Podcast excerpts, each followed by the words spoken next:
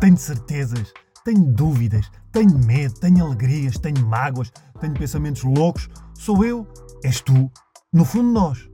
Até porque cada vez que me sento aqui para conversar com alguém, eu sei que somos todos malucos. Olá a todos, sejam bem-vindos a mais um episódio do Somos Todos Malucos aqui na, no meu YouTube, uh, no Spotify, no iTunes, uh, por todo esse mundo uh, digital, com clipes no Instagram, nas conversas entre amigos, uh, acho que já muita gente ouviu falar sobre este, este podcast. Já sabem, a partir desta temporada temos um Patreon que vocês podem ser também patronos deste projeto e ajudar a alavancá-lo, a levá-lo para, para a frente. Mas não é só tipo meter lá um ou dois euros, é fazer mais do que isso, eh, é poderem estar à conversa comigo também, é terem ofertas de livros de alguns dos, das pessoas que passam por aqui, de bilhetes, etc. Portanto, é muito mais do que simplesmente estar aqui a apoiar uh, este projeto. Cliquem nas notificações, uh, ativa o sininho, não é? Uh, deixa seu like, carrega no like e vamos seguir a conversa.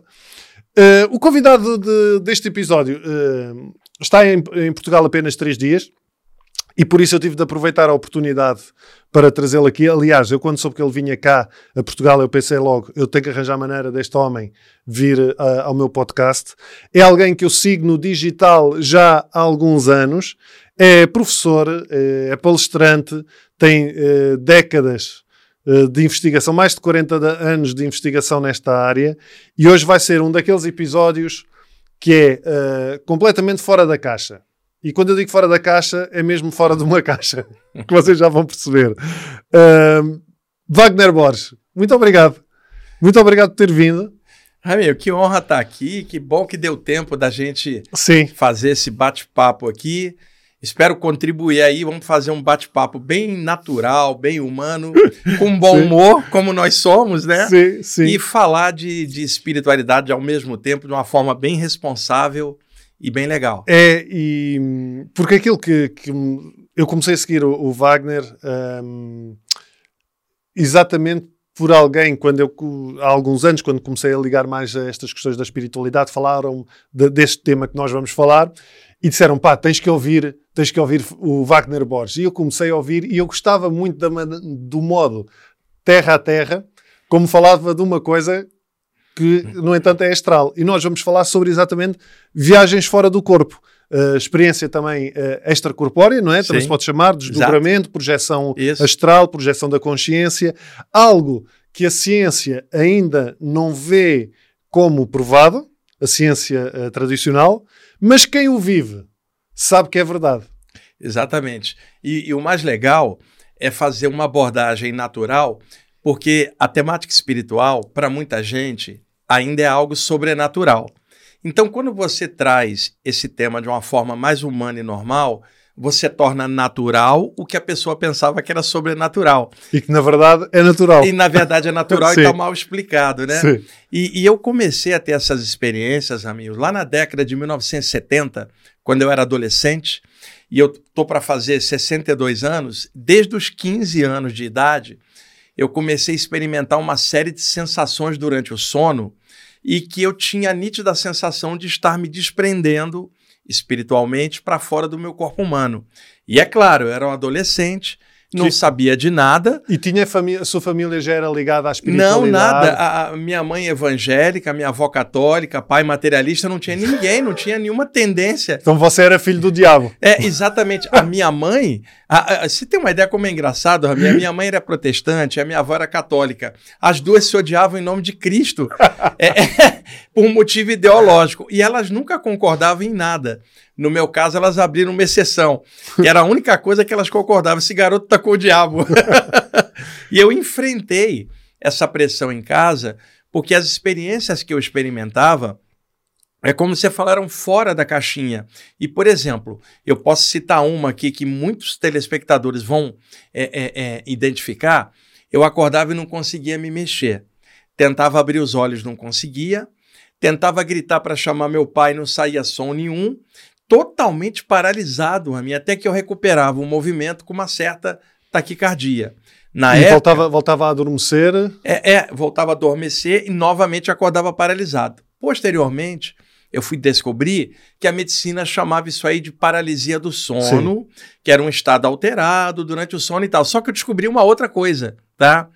Numa destas paralisias, e você naturalmente fica com medo que você não entende o que é está acontecendo, e aí a adrenalina dispara, e você que estava com o metabolismo baixo durante o sono Sim. e as ondas cerebrais baixas, você desperta no estado alterado, você sente medo, acelera o batimento, e aí você faz assim, ah, ah, ai meu Deus, ainda bem que eu acordei. Sim. Numa destas experiências, né, eu despertei paralisado e em lugar de eu conseguir mexer o corpo de volta, eu tive a nítida sensação de que eu saí do meu corpo e observei o meu corpo eu estando de fora.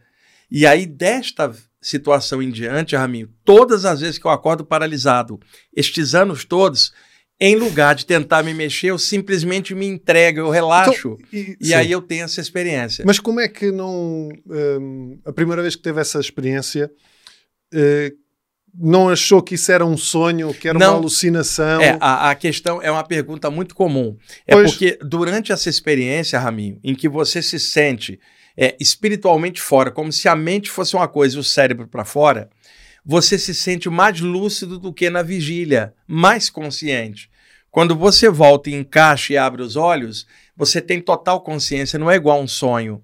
Tá? O Sim. sonho ele é elaborado pelo cérebro um conjunto de imagens extraídas do banco de memória, formando um mosaico de imagens, né, dentro. Sim. E o sonho, ele tem várias características. As imagens mudam, nada para, tudo é dotado de alta Pode, Não faz sentido a maior parte das vezes, é, a, é? maioria, a maioria das vezes é ilógica. Quando a gente está aqui agora na, na, vigília, nós temos noção de tempo, de espaço e de autoidentidade. Num sonho você perde isso. Na saída do corpo você tem noção de espaço, autoidentidade, você fala, estou aqui, o meu corpo está ali, eu quero ir para a esquerda, eu quero ir para a direita, eu sou o Wagner. Mas isso, isso, eu imagino a primeira vez que teve isso. Tomei um susto Foi um enorme. cagaço. Sim. Não sei se vocês usam essa expressão, nós dizemos Sim, é um cagaço. Sim, um cagaço, medo. isso é um cagaço. As primeiras porque vezes. Você, porque você ter essa consciência, eu olho e vejo o meu corpo lá embaixo e, e tenho a consciência, espera aí, mas eu estou acordado, como é que é possível? Exatamente. Eu, tô, pego, eu perguntava assim se eu tô dormindo, como é que eu tô acordado? E aquele corpo que tá deitado, ele parece comigo, mas obviamente eu sou esse aqui que estou pensando. Igualzinho eu tô aqui consciente agora. A questão toda que confunde com um sonho para muitos, na hora que você encaixa no corpo, você pode adormecer. Horas depois, quando você acorda, Raminho, misturou a memória da experiência com três, quatro sonhos que o cérebro embolou. Aí não vai dar para você separar o que, que era lucidez o que, que era sonho agora. Se você tem uma experiência dessa, encaixa no corpo e abre os olhos, não dá tempo do cérebro editar a, a, o filme e você lembra completamente. Aí você sabe que não é um sonho. Pô, chegou a ir a algum médico? Ah, sim. Psicólogos, psiquiatras. Totalmente, totalmente saudável, é um jovem normal, totalmente inserido, ou seja, indo a cinema, teatro, namorando, é, é, trabalhava de dia no escritório e fazia o, o estudo colegial. À noite, um jovem absolutamente normal. Comecei a ter esse tipo de experiência e que não me alterava a normalidade do dia a dia. E eu tinha um amigo, Ramiro, que falava assim: por que, que você foi se meter com essas bruxarias? Era a época que se usava de nome. e eu falei: eu não fui me meter com nada, cara. Eu deito e durmo e acordo. Nesta condição, que é um estado alterado, eu levei um ano tentando entender o que, era aquilo. Até que, Raminho, eu comprei uma revista Planeta, que era a única que tinha naquela ocasião. Isso anos, a, anos... anos 1970, Sim. que, que abordava essa temática, e ali havia indicações de alguns livros. Um desses livros eu comprei, se chamava Projeção do Corpo Astral, de dois autores americanos, quando eu li os relatos, era exatamente o que estava acontecendo comigo. E aí entra um ponto de comprovação íntima. Você sabe quando alguém está falando a verdade, ou quando o autor está falando a verdade, quando a pessoa descreve o que você está sentindo, você sabe exatamente que aquilo é verdadeiro. Quem não experimentou aquilo vai duvidar, mas quem teve e quem está assistindo agora é, é, ao teu podcast vai estar tá compreendendo isso você fala, esse cara tá falando a verdade porque eu já senti isso aqui. Aí, quando eu descobri isso, descobri que. Foi, de... foi esfregar o livro na cara da mãe e da avó. Não, olha não, aqui, na, olha Na aqui. verdade, não. Na verdade, aquilo me deu uma segurança. Eu falei, eu não tô louco, tem outro que faz e também escreve livro. E aí comecei a pesquisar a, a, chamada literatura espiritual em geral no Brasil. E aí envolvia livros de teosofia, ocultismo, yoga, umbanda, espiritismo, orientalismo, e eu tentando encontrar no meio desses Sim. estudos as explicações para entender o uma que, que eu sentia. Uma identificação. É, o que foi muito bom porque me manteve com a mente aberta. Eu estudava de tudo e filtrava e usava a própria experiência para confirmar se aquilo estava real ou não. Provavelmente foi também nessa altura com essa, com essa abertura que conseguiu entender que uh, as, essas viagens e as, essas experiências extracorpóreas são uh, transversais a todas as culturas. E, exatamente, elas permeiam historicamente todas as culturas. Então, estudando, o que, que a gente observa? Já se falava disto no Antigo Egito, nas iniciações, na Antiga Índia, de mestre para discípulo, é, nas filosofias da Índia, na antiga Grécia, no hermetismo clássico e entre os taoístas da velha China. Quando eu comecei a pesquisar e perceber isso, o que, que eu notei? Outrora, estudos espirituais eram dentro dos templos. As populações sim. de diversas, notadamente no Oriente, estavam presas a é, muitos sim. mitos, superstições. Secretismo. Né? Exato. Mas dentro daqueles núcleos internos iniciáticos se estudava uma espiritualidade, mas aquilo não vazava para o público, era de mestre para discípulo. Os séculos foram passando, Raminho. Nós tivemos aqui no Ocidente os séculos de inquisição, de uma pobreza intelectual, de um Sim. obscurantismo enorme. E naquela ocasião, quem estudava temática espiritual teve que ficar mais secreto ainda, senão pararia numa das fogueiras da Inquisição, né? E aí aquele estudo ficou mais fechadinho. Quando foi do século XIX em diante, começou a haver uma lenta abertura desses temas em aberto, com o surgimento do espiritismo, da teosofia, algumas linhas de ocultismo publicando material em a aberto. A física quântica é, também. É, entra o século XX e começa a fermentar toda uma viagem de mestres do Oriente para o Ocidente, falando agora de yoga, de budismo, e vai fermentando uma espécie de cultura espiritual que vai se misturando.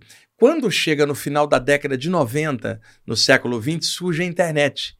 E a internet abriu a possibilidade de, num toque, num clique, você abrir um mundo de informações. Então, outrora, a temática espiritual, que era interna, hoje ela está pulverizada Sim. em aberto. Então, muitas pessoas passaram a ter acesso a conteúdos espirituais que antes eram mais restritos. Então, hoje, principalmente depois da pandemia, porque a pandemia obrigou as pessoas a ficar em casa e o veículo que elas tinham de contato Sim, era, era a internet. internet. Muita gente entrou em crise, Raminho, por um detalhe. Se você está no teu trabalho do dia a dia, você interage com pessoas. Você, na tua casa, sozinho, sem interar com os outros, você vai ter que perceber você. E aí, ao perceber o lado interno, as pessoas entraram em crise. Sim. E aí começaram a buscar alguma coisa que explicasse esse gap, esse vazio interno. E aí muitas pessoas começaram a tomar contato com isto que é chamado de espiritualidade, que não é uma doutrina ou um lugar, mas o estado é uma de consciência sim. que a pessoa está buscando, né? Sim. E como eu já trabalhava com isso há décadas, eu comecei a ser levado em podcasts e outros lugares, e aí começou a expandir bastante o trabalho quando, que eu faço. Mas quando começou, quando começou a ter essas experiências e, e esse primeiro ano uh, que foi de entendimento, não é? Sim. Uh, não, fazia, não fazia as próprias validações, não procurava tipo, ah, Sim. Uh, confirmar. como, isso tudo. Como é, te... como é que fazia? É, eu procurava, Por exemplo, tentava uh, ver vou tentar ir para depois confirmar. Como exatamente. é que fazia? Isso eu fiz várias vezes, porque eu estava no início. Depois, claro. depois que eu confirmei para mim, aquilo foi do piloto automático, porque eu já não tinha necessidade, eu estava tão consciente daquilo que eu sabia da veracidade. Então, por exemplo, tinha uma amiga que tinha saídas do corpo durante o sono. Nós nos encontrávamos, voltávamos, ligávamos pelo telefone, confirmávamos tudo, conversando um com o Ah, outro. não acredito. Exatamente. Mas é claro, era uma pessoa raríssima entre tantas outras. Então, havia confirmação. Muitas vezes também, nessas experiências, eu tinha uma espécie de premonição ou pré-cognição de coisas que iriam acontecer hum. e elas aconteciam dias depois. Então fui observando que aquilo era muito real, mas ainda estava uma experiência incipiente. Eu era um jovem de 15 anos. Levei um ano até começar a compreender os meandros desse tipo de experiência. E além da paralisia, Raminho, eu acordava muitas vezes com uma sensação, ó, tô paralisado, com uma sensação como se eu estivesse crescendo. Deixa eu dar um exemplo. Pessoas que trabalham com passagem de energia com as mãos, um, um, um reikiano, Sim. um passista, um curador prânico, de vez em quando narra o seguinte: olha, estou passando energias com as mãos, parece que minhas mãos cresceram. Só que fisicamente as mãos não cresceram. A passagem da energia dilatou a aura das mãos, Sim. dá uma sensação de que as mãos estão grandes. Você deitado, acorda neste estado alterado, a aura inteira está dilatada. Te dá uma sensação que você está estufando Está inflando. inflando. E aí muita gente se apavora e começa a rezar para tentar travar aquilo. Eu, eu já tive eh, duas vezes ou três paralisia do sono. Mas pode ter sido só paralisia do sono, não é? Então, o, o é, estado. a, a para, é, O- Eu lembro que o que eu tive foi eh, acordar e abrir os olhos e, e- e não mexia o meu corpo sim, e- exatamente. e, respirava de, um modo muito estranho. E- Parecia que não conseguia Exa- respirar. exatamente, é isso mesmo. E o que eu fiz na altura foi eh, fiquei calmo e depois voltei a adormecer, não me lembro mais nada. A, a tendência, se você ficar calmo, são duas: ou adormece ou tem a experiência de ir para fora do corpo. Se calhar fui e não me lembro. É, ou, ador ou simplesmente adormeci. adormeceu. Veja, a paralisia do sono, ela não é a saída do corpo, é um Sim. sintoma. O que eu estou querendo dizer é que durante esta condição você pode aproveitá-la para ter uma experiência fora do corpo, porque o corpo não oferece a resistência. Ok. que ele está com o metabolismo baixo num estado alterado. Nesse momento, você pode aproveitar e dar, vamos dizer, uma escapada mental para fora do equipamento físico. Sim. Vamos chamar assim. E além disso tudo, eu tinha também aquela clássica sensação, você está cochilando naquele estado transitório entre a vigília e o sono, que a medicina chama de hipnagogia, que é o cochilo, Sim. na ida, e hipnopompia, que é o cochilo na volta. Ah, ah, eu estava ali naquele limiar quando eu tinha a sensação de estar caindo de lado, e aí você faz assim, ah, "Hã?"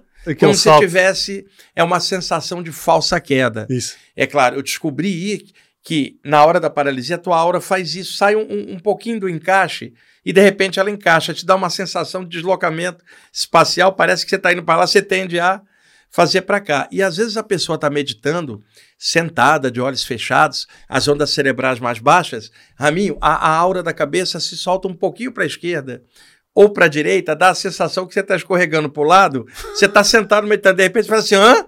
Como se estivesse deslocando. E outra coisa, o, o próprio termo paralisia do sono que a medicina usa, ele nem é adequado. Por quê?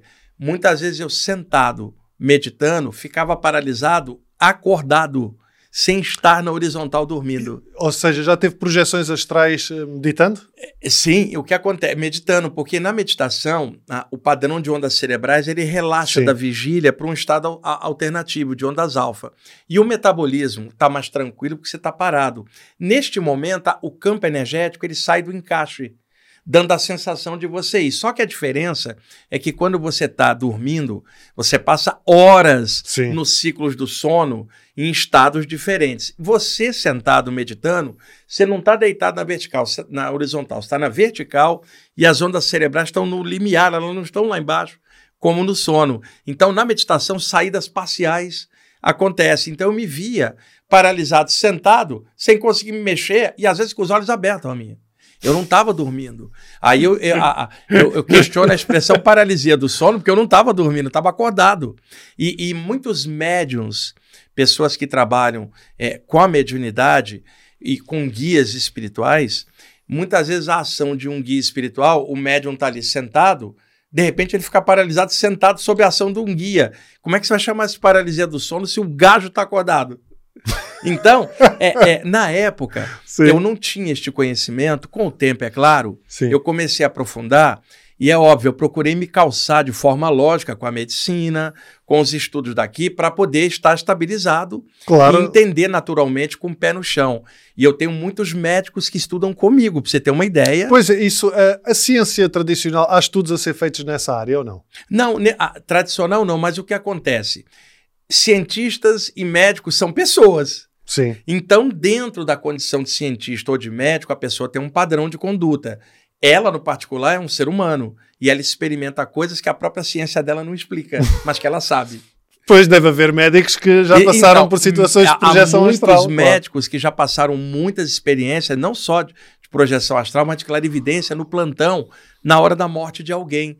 E as EQMs, as experiências de Sim. quase morte, onde a pessoa sofre uma parada cardiorrespiratória e o médico consegue trazê-la de volta, algumas destas pessoas narram saídas do corpo. E alguns médicos percebem que tem algo diferente acontecendo. Aliás, há aquele livro do neurocirurgião que teve. Dr. Eben Alexander. o Exatamente, o nome. É. Heber Alexander, que teve. E esse livro, para quem não vi, leu, Uma prova do É céu fantástico. é o nome.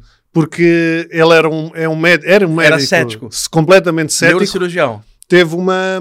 Já não me lembro que problema de saúde é que ele teve, mas esteve em coma e ele relata a experiência toda. E o mais engraçado é que no fim do livro estão os relatórios médicos Exatamente. de- e ele explica ponto por ponto co- como é que aquilo não poderia ter sido uh, uma alucinação, nem um Exato, sonho. nem- bioquímica cerebral e ilusão. Sim. Agora, É o, o clássico nessa área, é, eu pesquiso muito, Raminho, para poder estar bem embasado é, e, e dar uma visão assim mais, mais eclética.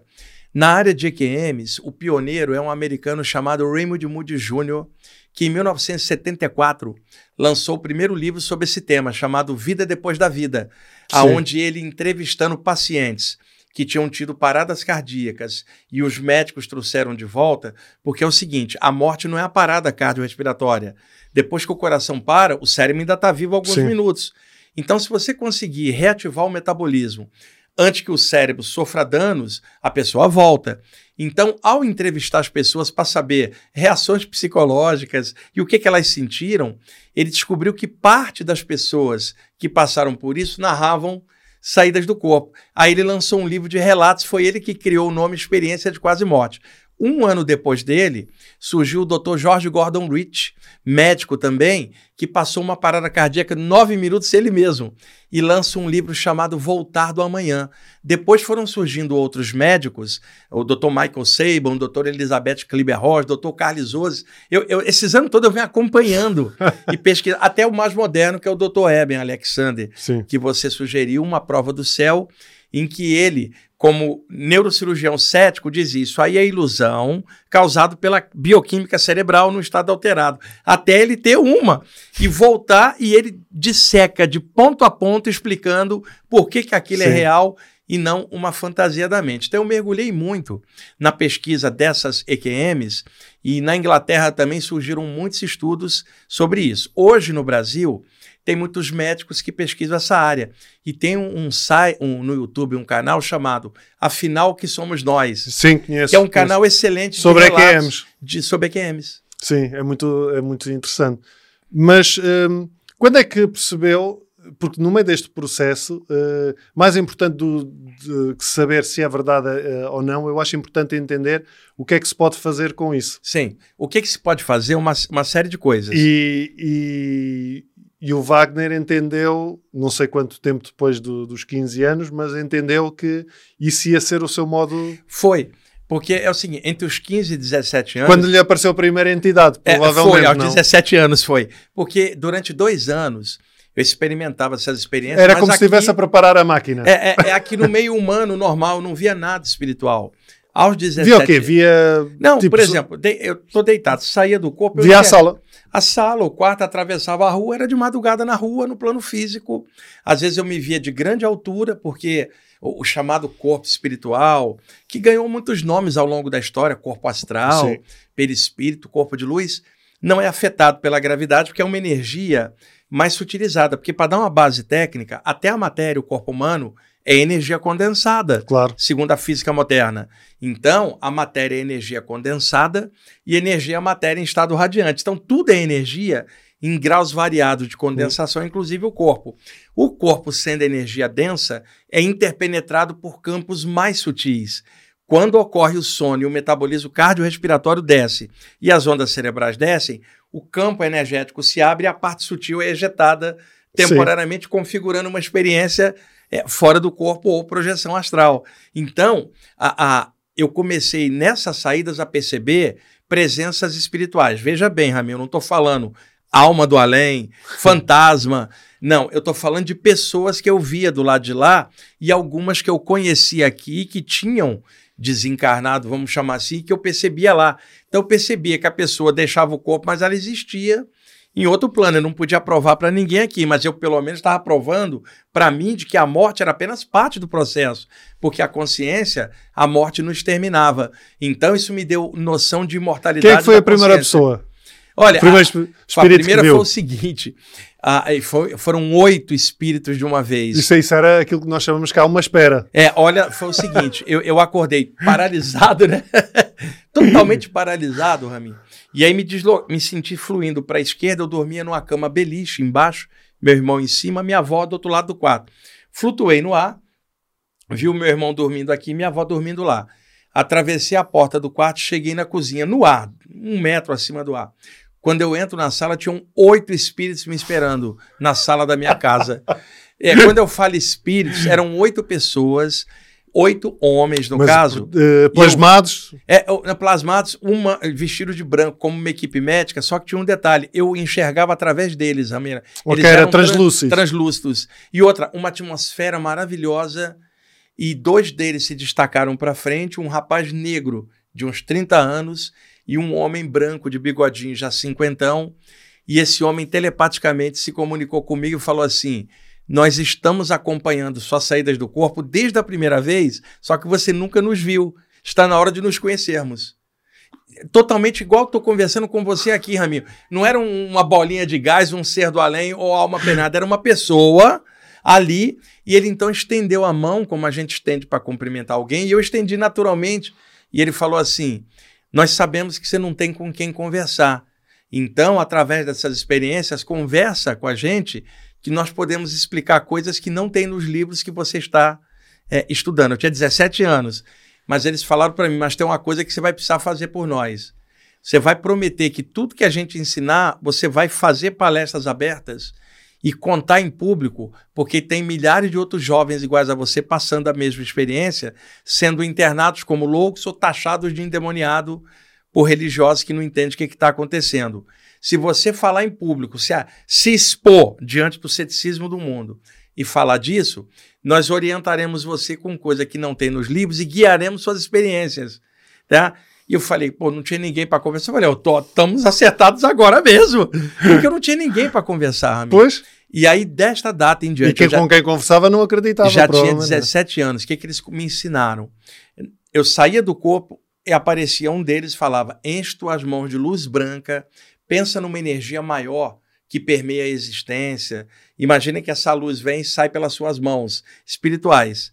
E eles me levavam no Rio de Janeiro, onde eu cresci, aonde alguém tinha morrido, por exemplo, e não estava bem espiritualmente. E eles pediam, estende as mãos espirituais e aplica a luz. Eu aplicava a luz, Ramin, a pessoa era, era arrebatada numa luz e sumia. E aí eu perguntava assim, para onde que ele foi? E aí eles falaram para mim, nós temos uma energia sutil de um outro plano e esta pessoa ainda estava apegada ao plano físico. Ela e é precisa alguém que seja encarnado. Precisava de alguém Sim. encarnado com uma energia mais próxima para poder fazer essa conversão e do lado de lá ele vai ter uma ajuda.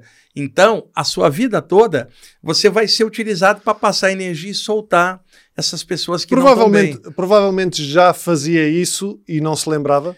Não, ainda não fazia. Eu estava aprendendo, eu tinha 17 mas anos. Podia, podia acontecer, uh, tá a entender o que eu quero não, dizer? Sim, mas ainda não tinha acontecido, porque okay. eu estava sendo preparado, okay. literalmente. E aí, eu me acostumei muito rápido com aquilo, e, e bem jovem, com 17 anos, se eu via um espírito, eu não tinha medo. Para mim, era uma pessoa, apenas em outro plano. Então, acabou aquele mito. E outra, me tirou o véu da escuridão da morte, porque eu agora estava vendo que a vida seguia. Então, o que, que isso me, me causou de transformação, Raminho?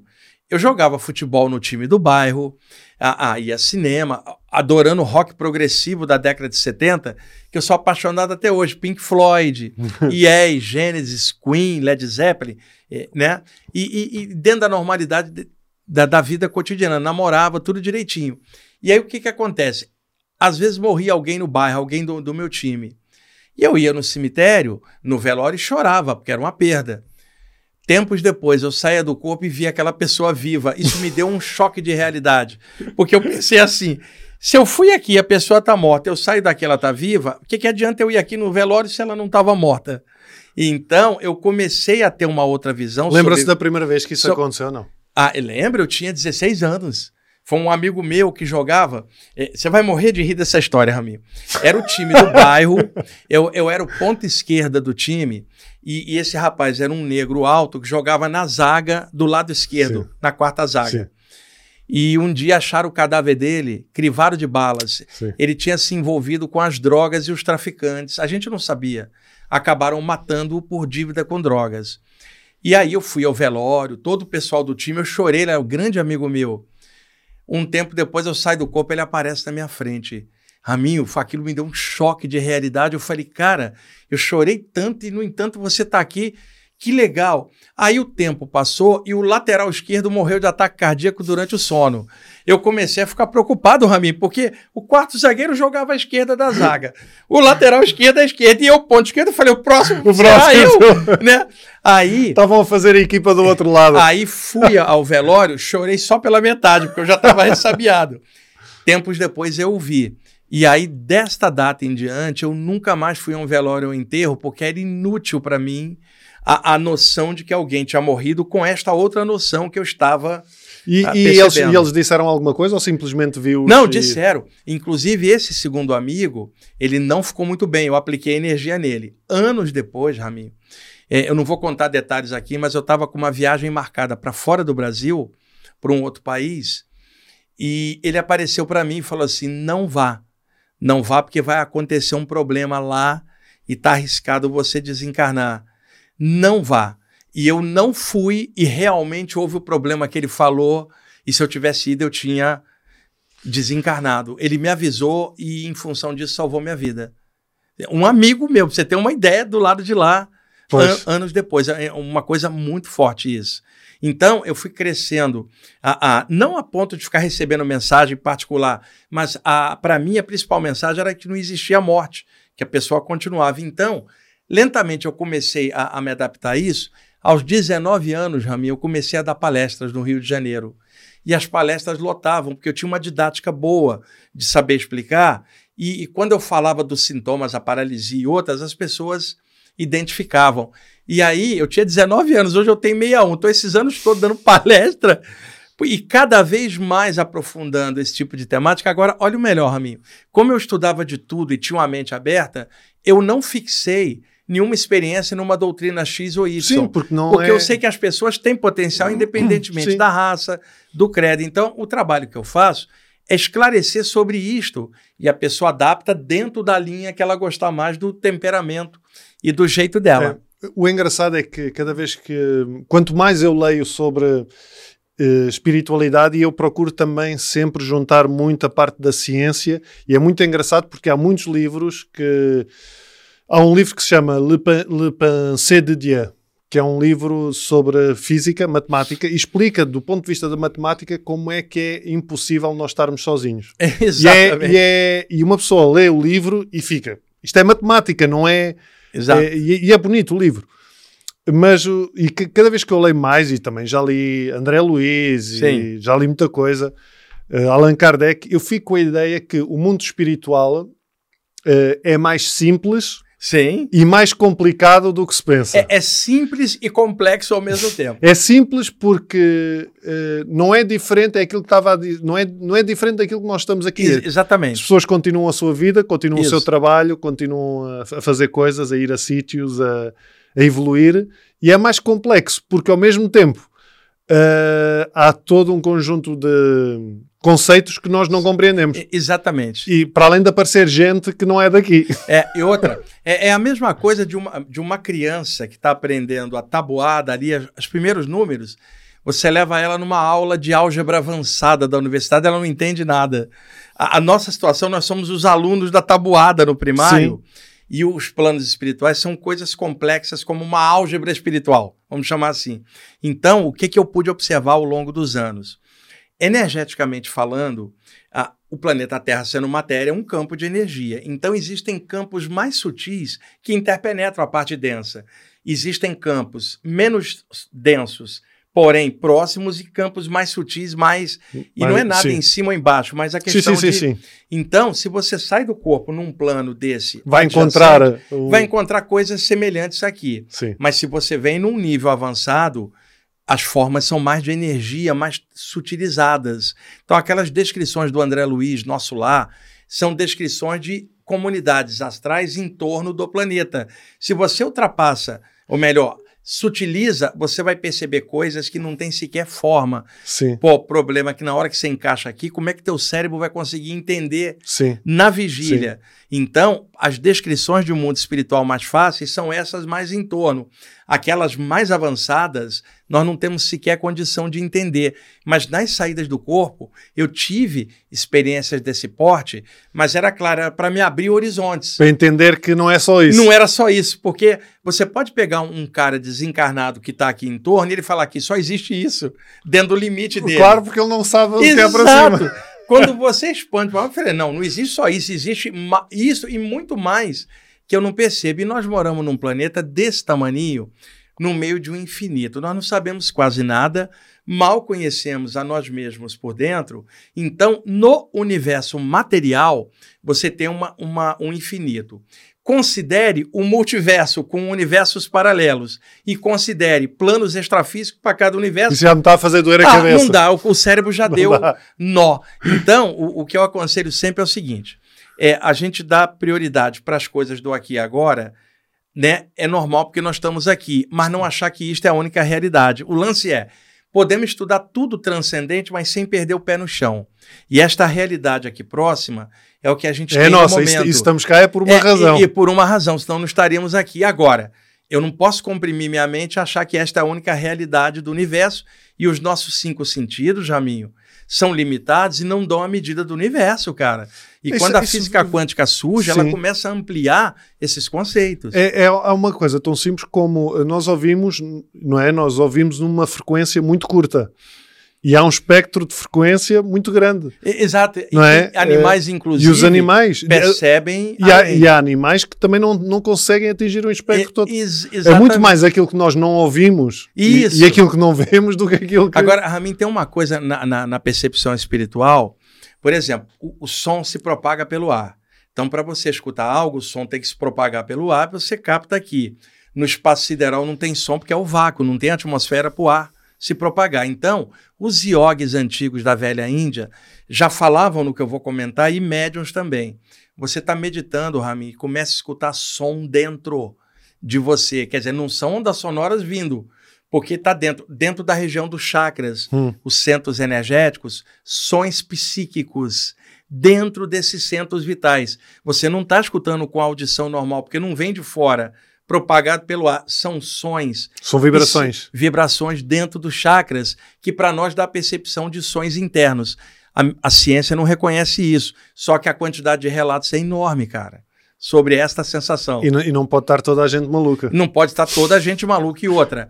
Muitas das pessoas que experimentam isso são cientistas e médicos. Só que eu acho que há muitos que também não falam, obviamente por medo. Por medo de ser ma- mal entendido em relação ao meio onde está. E ser, eh, ser gozado. Gozado caia quer dizer outra É coisa. gozado, sim mesmo. É, ainda mais o meio médico. Se você está no meio médico e, e expõe algo assim, o meio é muito cético, padronizado. Então você pode ser é, sofrer bullying, né? Sim. Dos colegas é, Sim, é, sim, é, avacalhando, gozando com você. Então, muitos profissionais ficam mais restritos. Lá no meu grupo de estudos em São Paulo, eu tenho um grupo, todas as quartas-feiras são 100 pessoas. Tem vários médicos lá comigo há anos, tem, tem Sim. vários terapeutas, gente da física, que se reúne para estudar em conjunto e onde nós vamos desenvolvendo é, estudos sobre isso para cada vez deixar mais claro, mais natural Sim. isso não tem nada a ver com a religião, ou nem mesmo com a espiritualidade, é algo da consciência. É algo que é universal. É, é universal. Agora, a maneira como cada um interage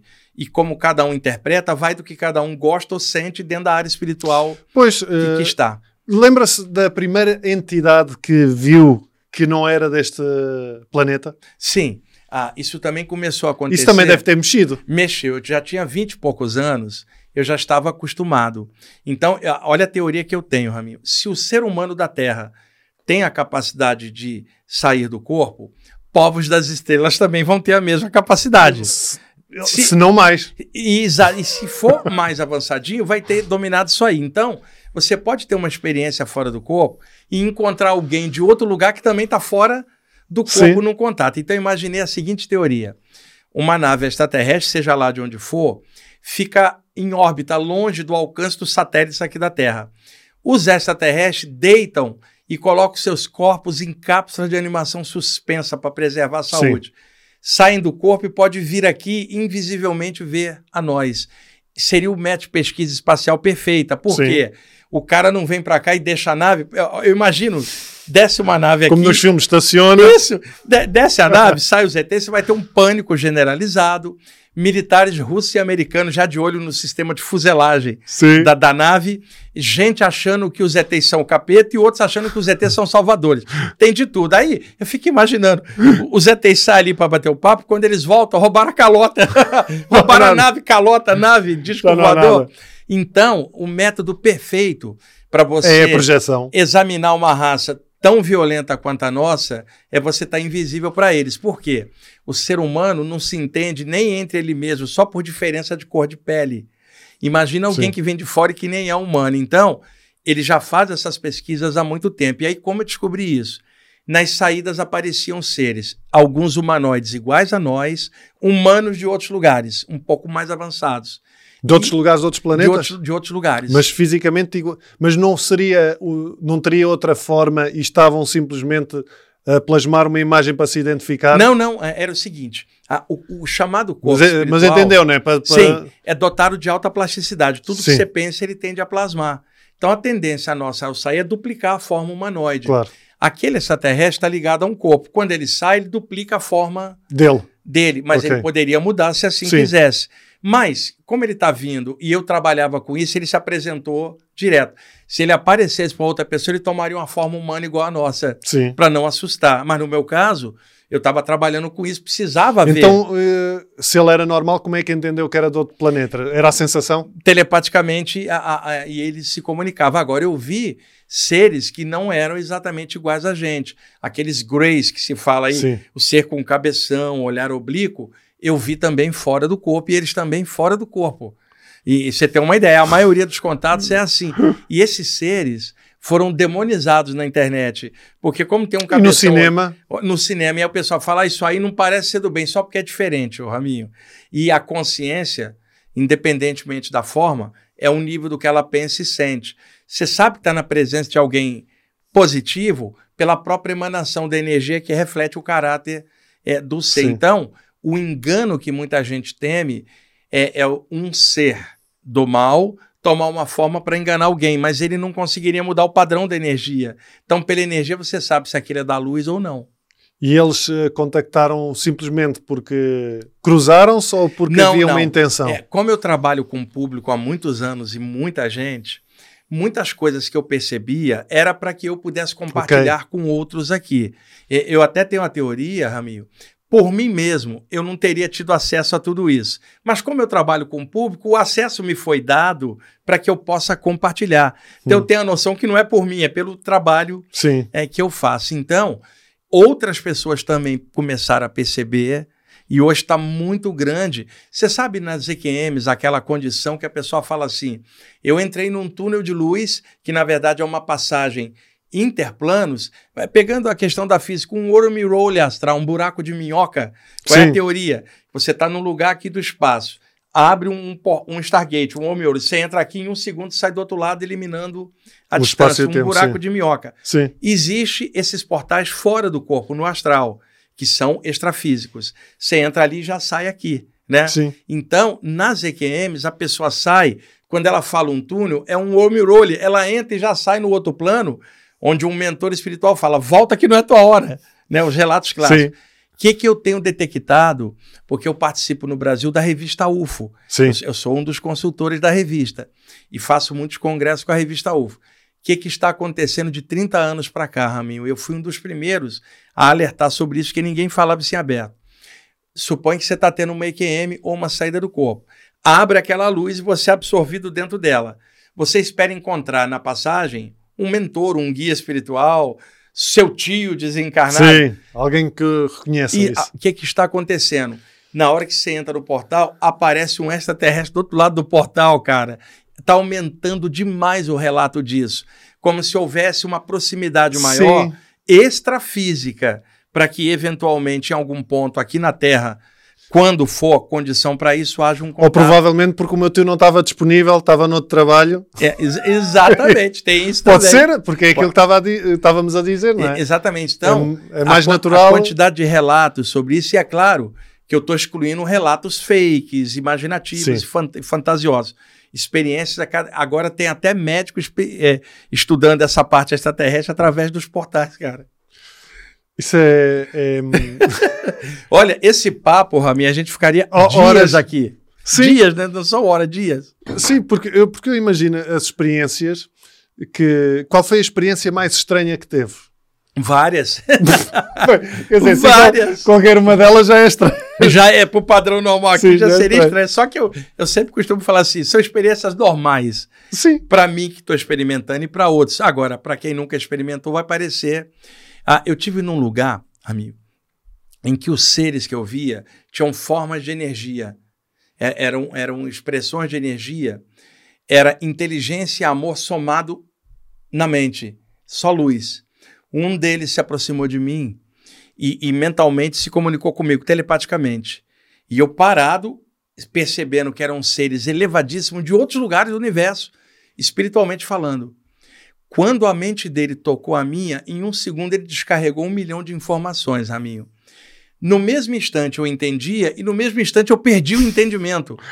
É- Era muita coisa para eu entender, era muito complexo. Ele tentou uma segunda vez, cara. Novamente o mesmo fenômeno. Eu entendia no primeiro momento, depois escapava tudo. Eu não tinha cabedal para aguentar a informação tão elevada. Ele tentou a terceira vez, cara. E quem me levou para essa experiência foi um guia espiritual chinês. E ele mentalmente falou para o chinês: ele não está entendendo, traga-o em outra oportunidade no futuro. Raminho, eu tinha 26 anos, hoje eu tenho 61. Até hoje os caras não voltaram, acho que eu ainda não estou pronto. Raminho, eu caí, caí dentro do corpo, encaixei, sentei na cama, lembrando tudo. E aí eu falei: meu Deus, eu perdi a maior chance da minha vida. A quantidade de resposta de temas elevados que eu tive, eu não consigo segurar um. O chinês apareceu do lado, eu via por clarividência e falou assim mentalmente: quando eu levei você até eles, eu já sabia que você não entenderia nada. Então, para que que você me levou? E ele falou assim: para você aprender a maior lição da sua vida, pra você saber que você não sabe Não nada. sabe porra nenhuma. Então, ao longo da vida, quando alguém tentar fazer de você um mestre, ou você achar que é especial por causa do seu ego, lembra que você não sabe quase nada. Permaneça humilde sua vida toda. Eu acho que isso hum, é o que faz com que ainda haja hum, alguma falta de, de- de abertura. Era aquilo que nós falávamos há pouco, quando vinhamos no carro. O Brasil tem uma cultura um pouco diferente, mas na Europa eh, ainda há muito pragmatismo, muito. hum, tudo ainda muito preso ao mundo material e àquilo que é provado. E isso também está relacionado a alguma coisa aqui, talvez com, com o ego, não é? Porque no sentido. de- sim. eu, eu não tive essas experiências, mas eu compreendo que para si eh, são reais e, e deixa, essa, deixa essa porta aberta. É, exatamente. É, é o que Eu não sempre- sei, simplesmente eu digo, eu não E- sei. Exatamente. É, é o que se pede, é a mente aberta. Não vou Você dizer acredita- ao Wagner, olha, agora o Isso. Wagner é maluco. é maluco, lunático, né? Tá, tá, tá, tá, tá mistificando. É, ao longo da, da vida, da própria família, familiares falavam isso comigo, só que tinha um detalhe. O tempo passava e quando alguém, por exemplo, tinha um amigo meu que falava assim, Wagner, essas coisas que você mexe, você não tá ficando estranho? E eu falava assim, peraí, você fuma e eu não fumo. Você bebe álcool, eu não bebo álcool. Eu tenho um emprego, você não tem. Eu dou cola para você na escola e eu ganhei a moça que, que você não conseguiu. Me diz, qual de nós dois é estranho mesmo? Você tem uma. Aí a pessoa, e com o tempo, alguns amigos meus que duvidavam começaram a ter experiências também, começaram a me procurar. Fala, Wagner, não conta pra ninguém. Essas coisas que você mexe, que era assim. Eu já tive, mas eu tenho vergonha de contar. E as pessoas vinham me contar. E como eu estava estudando aquilo, falou: ó, é isso, é isso aqui, você não precisa acreditar no que eu estou falando, vê se tem lógica. Agora, o- a- os anos todos, a minha mãe evangélica, pai materialista, passaram-se os anos. Um dia, meu pai e minha mãe chegaram para mim e falaram assim: Nós não entendemos a sua parte espiritual, mas ela tornou você um ser humano íntegro e de caráter, porque nós te conhecemos. Dos três filhos, você é o melhor. Coitado dos irmãos, pá. Passados anos, sendo que a minha mãe dizia que eu estava com o demônio, meu pai dizia que eu estava é, maluco. Então, o, o, que prova as coisas é, é o isso, seu é, caráter. É o, exato. E, e, outra, lá na década de 1970, Raminho, pessoas diziam assim: você vai morrer porque você está mexendo com essas coisas. Lá na década de 70, o que, que aconteceu? Esse pessoal morreu e eu não. Quer dizer, são coisas. E outra, eu sou super pé no chão, eu estudo muito para poder estar tá embasado, né? Agora, o estudo é só para eu entender. Agora, a experiência ela é real. E eu acho também que a ciência dos homens ela reflete um pouco o próprio nível da humanidade. Sim. Então, a nossa ciência ela ainda não tem como cartografar a consciência. Eu não estou falando cérebro. Sim, ela não sim, tem sim, como ainda. A física quântica está abrindo um pouco para isso, a medicina em algum ponto, mas nós não conhecemos ainda todo o arcabouço psíquico do ser humano. Então, vai levar ainda séculos até a ciência começar a estudar isso de uma forma mais pragmática, mais comprovada em laboratório, que hoje ainda não é possível. Isso é questão de tempo. Ora, 500 anos atrás nós iríamos, eu e você, para a fogueira da Inquisição com esse podcast, esse bate-papo. Se calhar fomos. Né? Então, 500 anos. Se eu jogar 500 anos para frente, você calcula como estará a própria humanidade e como a mente estará mais aberta para coisas que hoje nós negamos devido ao ceticismo. Um, o que acha. Hum, há uma coisa importante que agora, para quem está a ouvir isto e se calhar já teve alguma dessas experiências, é que são completamente seguras. A pessoa não vai. Não tem perigo. Não, não tem perigo nenhum, a pessoa não vai morrer. Não, não, não vai, não, senão tem... já tinha ido embora. já tinha ido embora uma data de vezes. Raminho, quando alguém chega e fala assim, é, é verdade que a pessoa pode morrer nessa experiência, ah. eu falo assim, se isso fosse verdade, não existiria literatura sobre isso, que eu Ninguém voltava. morrido não teria voltado para escrever e eu não estaria aqui falando sobre isso. Então, ao longo do tempo, como as pessoas não tinham muito acesso aberto a estas informações, ficava tudo no rol do mito. Ah, eu acho que é isso, ouvi dizer que era aquilo, mas ninguém tinha aprofundado. Porque é assim, você acorda de madrugada, sente algo, à medida que você vai conversando com alguém, Raminho, as pessoas não estudaram aquilo para poder te responder. Então, quando eu conto isso em público, o pessoal morre de rir. Você experimentou algo no escurinho do quarto. No outro dia, você vai conversar com um amigo materialista. Ele fala, você está maluco. Aí você vai conversar com um amigo espírita. Ele fala, você é médium. Você conversa com um amigo da Umbanda, ele fala, acho que o preto velho está encostando. conversa com um professor de yoga, ele fala, seus chakras estão abrindo. Conversa com um religioso mais ortodoxo, ele vai te dizer que é o diabo. Conversa com um parapsicólogo, ele te diz que você é paranormal. Conversa com o um psiquiatra, ele te dá um Lexotan. Quer dizer, a mesma pergunta que você fizer, Sim. Você receberá respostas variadas de acordo com o nível de entendimento de quem está te respondendo. Só que Sim. ninguém estudou aquilo. E você já reparou? Todo mundo te dá palpite, mas ninguém explicou o que, que estava sentindo. Sim. Não é, não é verdade? Então, Sim. eu pude aprofundar dei muita sorte nisso, que eu pude entender. E hoje eu trabalho clareando, explicando para as pessoas o que, que, são essas sensações que ela pode desenvolver. Como eu falei antes, é, a saída do corpo ela mata a ideia da treva da morte na cabeça. Tem, tem medo de morrer? Não, não tenho. Mas existe uma coisa importante. Há uma diferença entre medo de morrer e medo da morte, Raminho. O medo de morrer é biológico, é celular. Sim. É o instinto de sobrevivência. O medo da morte é uma ideia na cabeça. Um Sim. é intelectual, o outro é biológico. Então, quando a gente nasce, o corpo humano tem medo de morrer, que é o instinto de sobrevivência. Sim, que é proviso, sim, Agora, o, me o, medo da morte não existia na sua mente de criança. Você vai crescer é e a cultura vai ser sim. construindo. O que, que nós criamos no imaginário popular, aqui ocidental? A morte vem como uma caveira com um capuz, a mortalha e uma foice para te matar. Nós criamos uma entidade, um ícone imaginário para entender a morte. E aí hoje eu falo assim, cuidado, lá vem ela, Ramil, quem? La muerte, quando la meia-noite. Pô, como se fosse uma coisa que vem te buscar. Quando a morte é a passagem de um plano para outro, é algo natural, como respirar, comer e beber, e só morre o que está vivo. Então, é, é, nesse sentido, a gente atravessa uma existência temporária, de anos, sem saber o dia final da gente. Quando ocorre a saída do corpo final, que é a morte, nós não sabemos como lidar com aquilo, porque o medo da morte não deixou a gente estudar aquilo. Sim. Porque uma coisa é um medo é celular, a outra coisa é o medo da caveira com a foice que vem te buscar, que isso é psicológico. Então, em estudos espirituais, quando se fala matar o medo da morte, é matar o ícone imaginário. Sim. Não significa que você queira morrer. A, construção social. Exato, a construção você pode quebrar. Agora, a vida, até o último instante, você vai ter medo de morrer, senão você atravessa a rua sem olhar e morre. Então, o medo de morrer garante que você fica vivo, ele é biológico. Até o animal tem. Mas o medo da morte construído se tornou uma barreira. E é isso que as pessoas têm medo hoje, Raminho. Isso Sim. eu não tenho. Uh, não tem medo de. Não pensa como é que vai morrer? Não porque isso é inevitável. De alguma forma, podendo ser de doença, ou acidente, ou qualquer coisa, vai haver este evento. Sim, mas realmente já se cruzou com tanta gente no outro plano. E o que eu vi que, que eles estavam todos vivos, independentemente do gênero de morte. Então, isso me ajudou a olhar. Independentemente de ter sido crivo de bala, de acidente, Indep do que Independente. Então, o que acontece? O, o viver e o morrer podem ser dolorosos no sentido experimentar dor, você tem um sistema nervoso. Claro. Passou, saiu do corpo, você não tem sistema nervoso que ficou, morreu com o corpo. Você não tem dor aqui fora. Simplesmente o sistema nervoso decaiu junto com o corpo. Você tem a tua mente plasmando a tua realidade.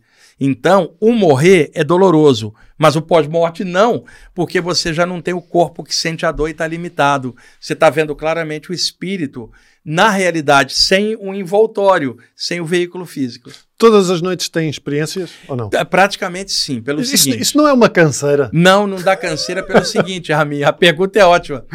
Numa experiência fora do corpo, o corpo está deitado e não está queimando caloria, não tem como dar cansaço físico. Ok. Né? essa é a diferença. Agora, aquilo que você vê pode causar impacto psicológico na hora que você volta por memória. Sim. Que não é um cansaço físico, um cansaço mental ou psíquico. No meu caso, isso acontece pelo seguinte: vamos dar um exemplo fácil. Você começa a ter experiências espontâneas, Raminho. Tal. Passa um tempo, você começa a frequentar um grupo, seja ele qual for, que mexe com alguma temática espiritual. Naquele grupo existem guardiões espirituais, guias. Ao frequentar o grupo, você fica conhecido deles, eles conhecem a sua assinatura energética. Okay. E como você trabalha ali, irradia energia para o mundo, à noite, quando você está em casa, eles podem acessar você lá como acessariam no grupo, Sim. porque conhecem sua assinatura energética. Na hora que rola a saída, eles levam você para ajudar alguém. Então, antes a experiência era espontânea, era carreira solo do Raminho. Agora é carreira com banda. Tem Sim. eles e eles direcionam a experiência. Então, no meu caso, quando as experiências eram espontâneas, acontecia aleatório. Quando eu comecei a ter contato com mentores espirituais. Você passou a trabalhar na empresa. É, na empresa, exata. É, eu agora tô, tenho convênio. e aí, Rabinho, mesmo eu deitado, apagado, mãos invisíveis me puxam para fora para que eu possa passar energia para ajudar. Isso virou um hábito. Eu, eu, eu vou ser sincero, eu, como já li muito sobre o tema, eu gostava de ter consciência dessas experiências. Eu sempre que me deito eu peço sempre uh, para que as minhas viagens eu possa ou aprender algo ou ajudar é, alguém. É, isso aí está ótimo, essa postura, Rami. Mas eu, eu, gostava de ter consciência, mas nunca consegui. E já fiz algumas técnicas, mas nunca tive essa. É, eu, eu desenvolvi ao longo do ano, é, como eu estudo muito, eu fui vendo o que, que outros que têm a experiência também falavam com o tempo eu fui desenvolvendo alguns exercícios. Algumas coisas que eu aprendi e outras que eu fui elaborando Intuindo, por observação e, e, por experiência, né? Então, no, na, nas palestras e cursos que eu faço, eu procuro dar algumas dicas. Por exemplo, a palestra aqui em, em Lisboa, lotada hoje, 180 pessoas eu vou passar uma pequena prática. No curso que eu vou estar fazendo de aura e chakras, tem vários exercícios, porque hum. é um curso mais Sim. extenso.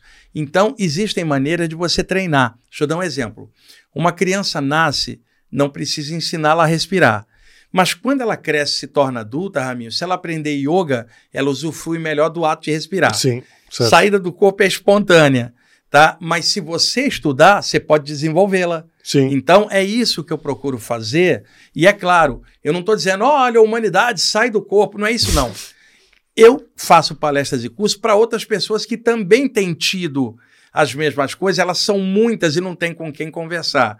Quando eu abro isso e faço a palestra, vão 200, 300 pessoas que também têm as mesmas coisas e que confirmam exatamente aquilo que eu estou mostrando. Então eu procuro falar, ó, isso é natural, estuda isso, existe uma farta literatura, mas estuda de mente aberta, não se prende a nada, filtra tudo, só aceita o que passar pelo crivo da razão e do bom senso. Cuidado que na internet as informações são muito confusas, filtra as coisas, usa bom senso e outra, seja feliz com isso, porque se não for para ser feliz não adianta nada. E, sobretudo ser boa pessoa. É, e, ser, e caráter. Sem caráter, caráter a pessoa, sem um propósito, é, viver fica sendo comer, beber, dormir, respirar, copular e morrer sem sentido. Mas além disso, você pode pensar, sentir, criar e tornar sua passagem criativa. Então, se não for para ser feliz, para que, que adianta qualquer conteúdo espiritual? E uma coisa que eu falo e choca muita gente, Rami, mais vale um cético materialista que faz o bem do que um estudante espiritual que não faz nada. O importante é o caráter, não é se a pessoa acredita nisso ou aquilo. Não é? O umbral tá cheio de espiritualistas. O umbral tá, o umbral tá cheio de estudantes espirituais chatos pra caramba, que eram chatos e que do lado de lá continuam chatos, enchendo o saco dos espíritos. Wagner, uh, com isto já passou uma hora. E nós temos o tempo de contar porque vai exatamente para a palestra uh, tem de dar hoje em Lisboa. Vai lançar o livro novo cá. Um Como livro, é que se chama o livro? O livro se chama é, é, é Vida Após a Morte, Algo Mais um Amor, Uma Luz. O livro está sendo lançado somente aqui em Portugal, não está nem no Brasil ainda, o pessoal está com ciúme lá. Vai ser lançado hoje aqui, o dia da palestra, vai estar tá lotado pela Edições Mahatma. Isto, uh, vocês vão estar a ouvir isto, nós estamos a gravar em setembro, mas vocês vão ouvir isto, deve ser, diria, novembro, dezembro, mais ou menos. Uh, portanto, procurem e sigam o, o Wagner na, Olha, tem, no YouTube. Eu tenho 700 vídeos, mais ou menos. Vale a pena. YouTube. O Wagner fala muito, tem...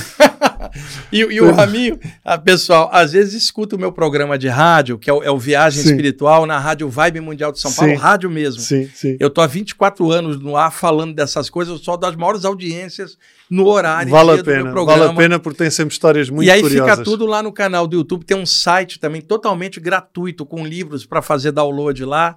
E, e, assim, eu me sinto muito bem fazendo esse trabalho, Raminho, porque é pela parte humana. Eu conheço muita gente, eu faço questão de deixar a espiritualidade. Eu não sou mestre, cara. Ainda bem, eu sou pessoa. E eu gosto de conversar isso de uma forma normal. E eu queria registrar que estão me tratando muito bem aqui em, em, em, Portugal, aqui em Lisboa. Tá? Vim conhecer Sintra aqui, me apaixonei pelo lugar e eu tô, tô me sentindo em casa aqui. Eu queria registrar isso. Então, quando estiver a dormir à noite no Brasil, projeção astral, é, dá um saltinho cá. É, até que eu gostaria, mas nem sempre é, eu, a gente consegue ir onde quer, por causa do, do, do, dos guias Lá levam está. você, às vezes, para ajudar alguém que não está. É, é, legal, né? Mas eu, o ano que vem, eu já vou retornar, o pessoal já está vendo isso, e a Edições Mahatma vai lançar um segundo livro meu aqui o ano que vem, eu vou passar a vir mais vezes aqui. Então. Eu pretendo ir ao Porto também da sim. próxima vez, que eu viajo muito, Raminho. Eu vou aos Estados Unidos, a, a, eu estou indo daqui para Bruxelas, na Bélgica. O ano que vem tem Londres, tem Japão, tem um monte de lugares. Então, uh, esperamos-lo novamente cá. E Mas calhar... aqui, aqui, em Portugal, eu sendo do Brasil, me sinto em casa. Claro. O mesmo idioma, a, a, história comum dos dois povos aqui. E aí, eu tô, tô em casa aqui, eu queria registrar e agradecer a todo mundo que está me tratando muito bem aqui. Muito obrigado, Wagner. Muito então, obrigado. Legal. Quanto a vocês, continuem a acompanhar o podcast. Se gostaram desta conversa, venham aos comentários. Sabem que eu venho sempre aqui também aos comentários. Falem das vossas experiências. Se já tiveram estas experiências de projeção astral, uh, estas paralisias do sono, o que é que pensam sobre o tema, façam as vossas partilhas e aproveitem para seguir também o Wagner. Até para a semana.